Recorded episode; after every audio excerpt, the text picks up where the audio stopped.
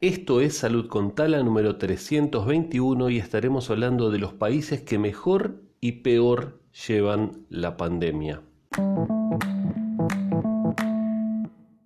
Es una nota de saluddiario.com que está basada en una investigación del portal de noticias Bloomberg que nos dice que bueno, que es una realidad, obviamente que la COVID-19 impactaría en todo el mundo, pero hay que ver cómo fueron en cada uno de los países ese, ese impacto y cómo lo manejaron. Se tomaron en cuenta 53 naciones y distintos factores en cada una de estas naciones. En primera instancia se declaró que México era el país que peor había afrontado la pandemia. Esto llamó la atención porque inclusive países con menores recursos como Nigeria, Irak, Sudáfrica o Bangladesh tuvieron resultados menos desastrosos que México.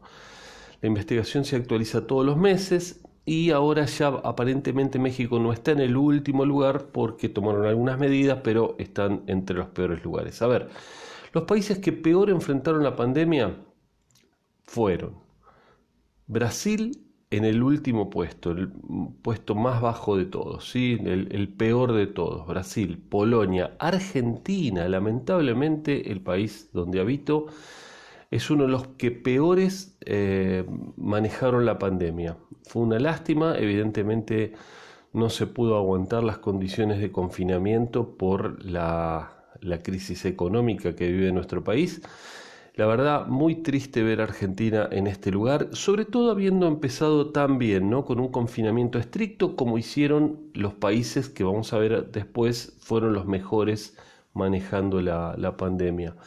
Colombia, Irán, México en el puesto 48, Perú, Turquía, Filipinas, República Checa. Al observar estos nombres vemos que Latinoamérica es una de las regiones más afectadas por la emergencia sanitaria, aspectos como déficit de personal, falta de hospitales, falta de inversión.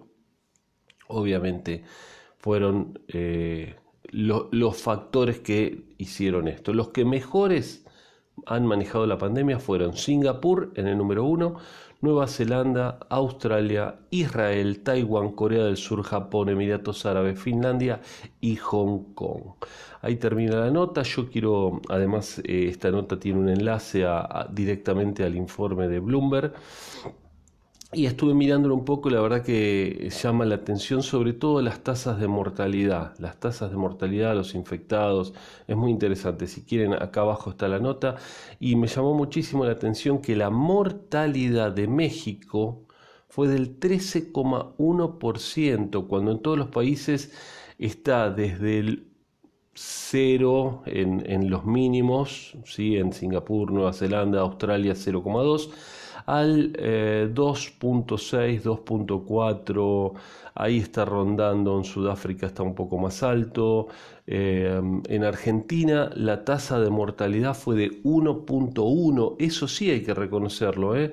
el, el sistema sanitario argentino hasta ahora viene respondiendo muy bien, la sociedad no tanto, pero el sistema sanitario sí.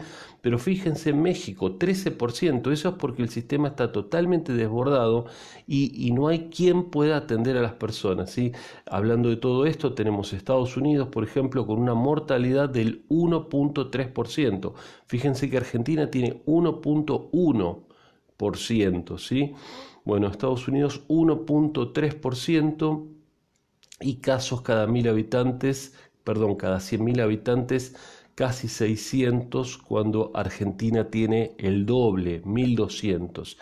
Mucho contagio en Argentina, poca muerte en comparación, soportando el sistema sanitario a nivel de los Estados Unidos o incluso mejor. Por ahora, Dios quiera que esto siga así, que bajen los casos y que el sistema sanitario aguante, porque si no va a pasar como en México, como les digo que se disparó la mortalidad al 13.1%.